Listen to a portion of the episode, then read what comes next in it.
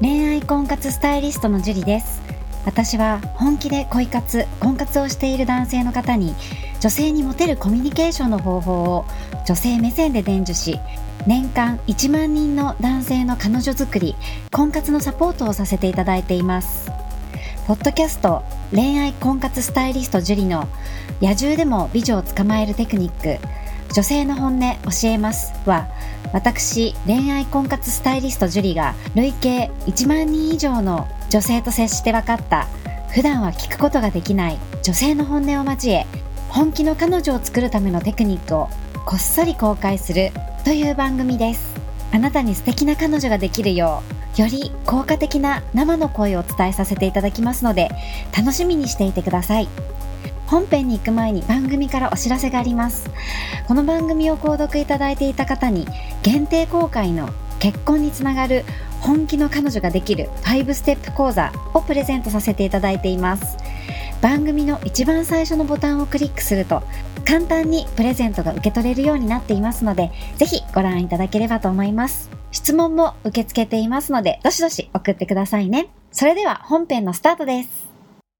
こんばんは、ジュリーです、えー、今日も早速質問からいこうと思うんですけれども、今日は、えー、吉内さんというからの質問です。はじめまして、え吉内と申します。樹里さんに相談したいことがありメールさせていただきました。私は同じ職場の18歳上の女性に片思いをしています。私が25歳で相手の方は43歳です。職場の関係は同僚で私が先輩になります。その人とは他の人よりもだいぶ仲が良くて、周りに付き合ってると噂されてしまうような感じ。食事とか二人で行くような関係でした。でも告白して振られてから関係がどんどん悪くなってしまいました。会話もろくにできなくなるくらいに。その人には二度告白しました。一度目は食事に行った後にメールで好きですと。冗談だと思ったらしく、なので再度電話し告白しました。でも結果は私の家族に申し訳ないと、多分私を傷つけないようにそう言ってくれたんだと思います。でも諦めきれなくて、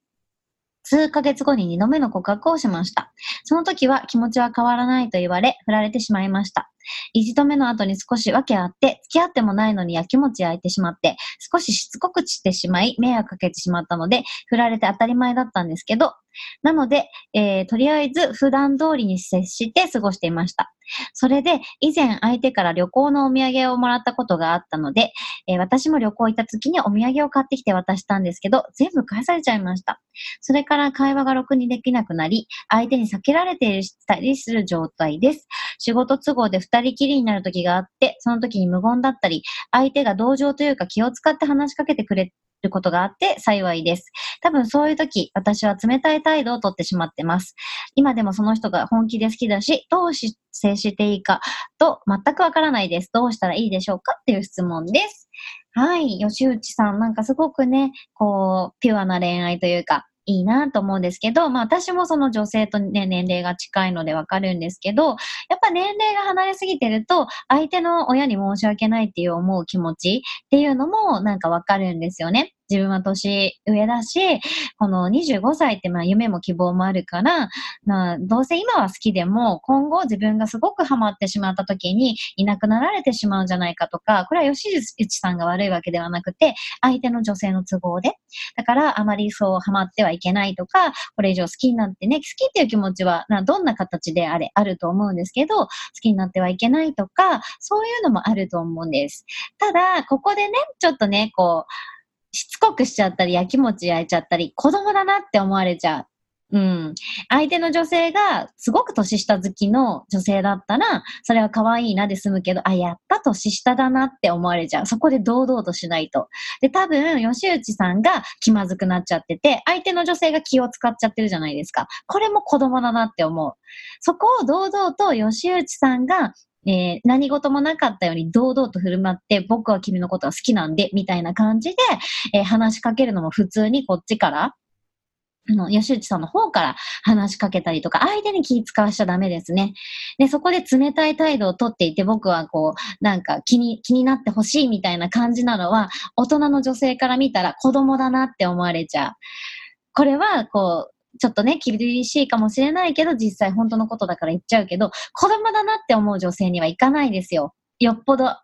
あの、相手が年下好きの女性じゃない限りは。だから、えー、吉内さんは堂々としてほしいですね。堂々と男っぽく焼きもちとか焼くんじゃなくて堂々と。ね、自分から話しかけて、えー、相手に気を使わせないで、こっちが気使ってあげて、気を使わなくていいんだよっていうことを、今まで通り普通に接して、僕という人間を見ていただきたいっていう、そういう男らしい態度を取らない限りは、男として見てもらえないんじゃないかなと思いますので、子供っぽい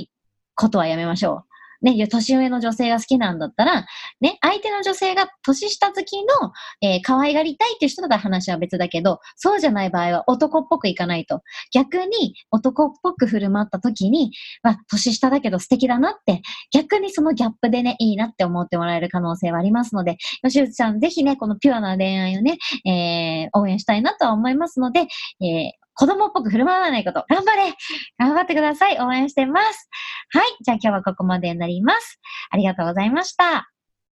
この番組を聞いているあなたにプレゼントがあります。受け取り方は簡単。ネットで恋愛婚活スタイリスト樹と検索して、樹のオフィシャルサイトにアクセスしてください。次にトップページの右側にある無料動画プレゼントをクリック。表示されたプレゼントフォームにメールアドレスを登録して送信するだけ。ポッドキャストでは語られない極秘テクニックをお届けします。また、質問は今から申し上げるメールアドレスにお願いします。